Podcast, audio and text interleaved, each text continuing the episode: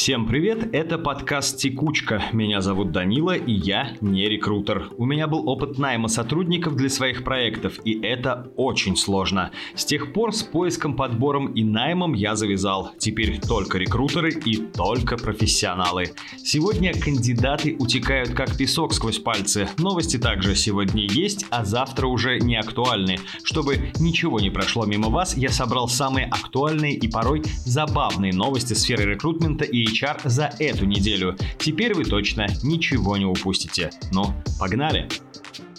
Казахстан с 1 июля 2023 года введет четырехдневную рабочую неделю. Обязательным выходным останется воскресенье, двумя другими может стать любой день. При этом уточняется, что четырехдневка будет нести добровольный характер, а вводить ее будут по обоюдному согласию работодателя и сотрудника. По сути, это не четырехдневка даже, а легализация сокращенной рабочей недели, которая и раньше имела место. О повсеместном введении такой формы работы речь пока не идет. В базе Госдумы появился законопроект о повышении налогов для работающих за границей россиян. С 1 апреля 2024 года они должны вырасти до 30%. Это коснется фрилансеров и граждан на ГПХ. Тут же уточняли, что тех, кто живет за границей, но работает по трудовому договору, законопроект не коснется. Потом, видимо, передумали. Уже на следующий день после публикации законопроект был отозван и отправлен на доработку. Но мы все равно ждем. На рынке отмечается рекордная с 1998 года нехватка кадров. Это данные исследования ЦБ «Мониторинг предприятий», в результате которого было опрошено 14 тысяч работодателей. Самая тяжелая ситуация в сфере обработки, промышленности, водоснабжения и добычи полезных ископаемых, а также транспортировки и хранения. Меньше всего пострадали сфера услуг, автомобильная торговля и оптовики. С 1 мая 2024 года заработает единая база направлений на целевое обучение. Проект подготовит более 1 миллиона специалистов для производственной сферы и агрокомплекса, тех самых, которые так нужны рынку. На все заложено 5 лет. Садимся и ждем. Роструд уточнил продолжительность междусменного отдыха. Сотрудники должны отдыхать в два раза больше, чем работают. Например, если рабочий день человека длится 8 часов, отдыхать он должен 16. Тут все просто. Если это не так, вы либо нанимаете людей на вахту, там график работы строится совсем иначе, либо просто нарушаете. Работодатели избегают высококвалифицированных кандидатов. Сберподбор и Работа.ру опросили 300 компаний и 28% из них сказали, что опасаются экспертов. Главный страх в том, что опытные кандидаты ищут работу лишь на время. Так считает 57% опрошенных. Еще 54 полагают, что асу своего дела быстро станет скучно. 35 боятся слишком высоких зарплатных ожиданий. Есть и более неоднозначные причины. 24% опрошенных боятся, что кандидаты приукрашают свои навыки. 19 думают, что такой кадр не впишется в коллектив. А еще 14 просто опасаются, что кандидат окажется умнее начальника. Студенты высшей школы экономики хотят самую высокую зарплату среди выпускников. Рейтинг вышки составил Headhunter. На основе критериев востребованности выпускников, популярности университетов, показателей трудоустроенности и зарплатных ожиданий площадка составила список из 411 топовых вузов России, как частных, так и государственных.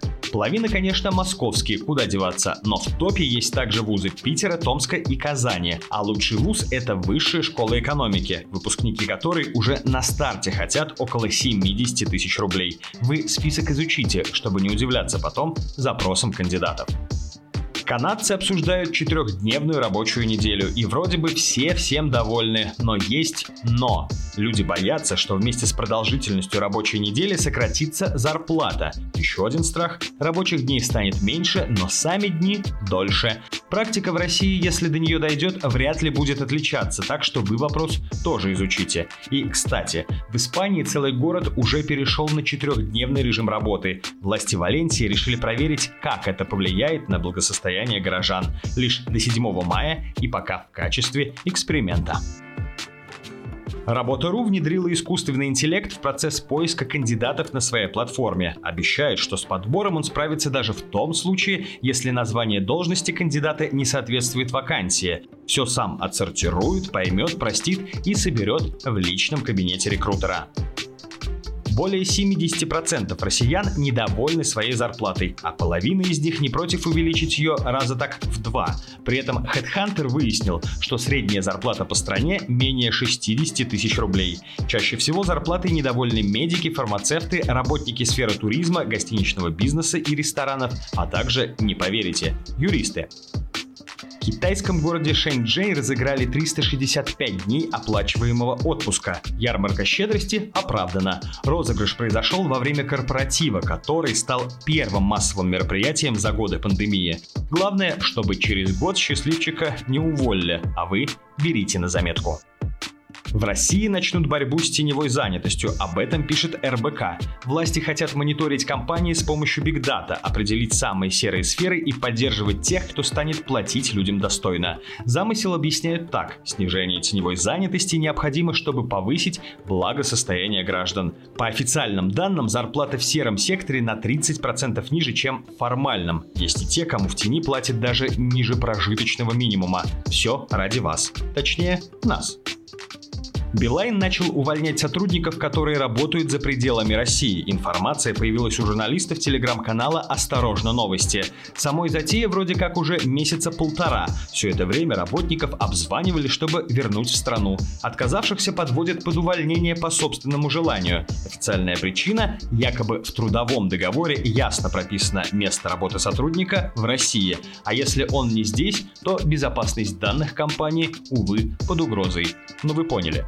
Google продолжает экономить. Компания убрала из списка бесплатной еды M&M's, чипсы и сушеная манго. Раньше сокращать расходы пытались, минимизируя траты на степлеры, скотч и корпоративный фитнес. Видимо, не хватило. Остается порадоваться, что огромному числу российских сотрудников любовь к быстрым перекусам даже не прививали. Так-то правильно. Нечего желудок портить. Для россиян старше 45 лет главный критерий выбора работодателя – это финансовая стабильность, а молодежь до 24 смотрит на карьерные возможности. Что касается людей среднего возраста, это 25-44, для них самое ценное – баланс между работой и личной жизнью. Это стало известно в результате опроса 20 тысяч россиян в рамках исследования Талантист платформы «Россия. Страна возможностей» и Анкор. Ну теперь-то вы точно знаете, чем мотивировать кандидатов. Это был подкаст «Текучка», подготовленный вместе с ребятами из команды сервиса HireMan. Они занимаются подбором и автоматизацией найма, знают все о новостях сферы рекрутмента и могут помочь вам с поиском самого эксклюзивного кандидата. Услышимся на следующей неделе. Пойду пока денег заработаю.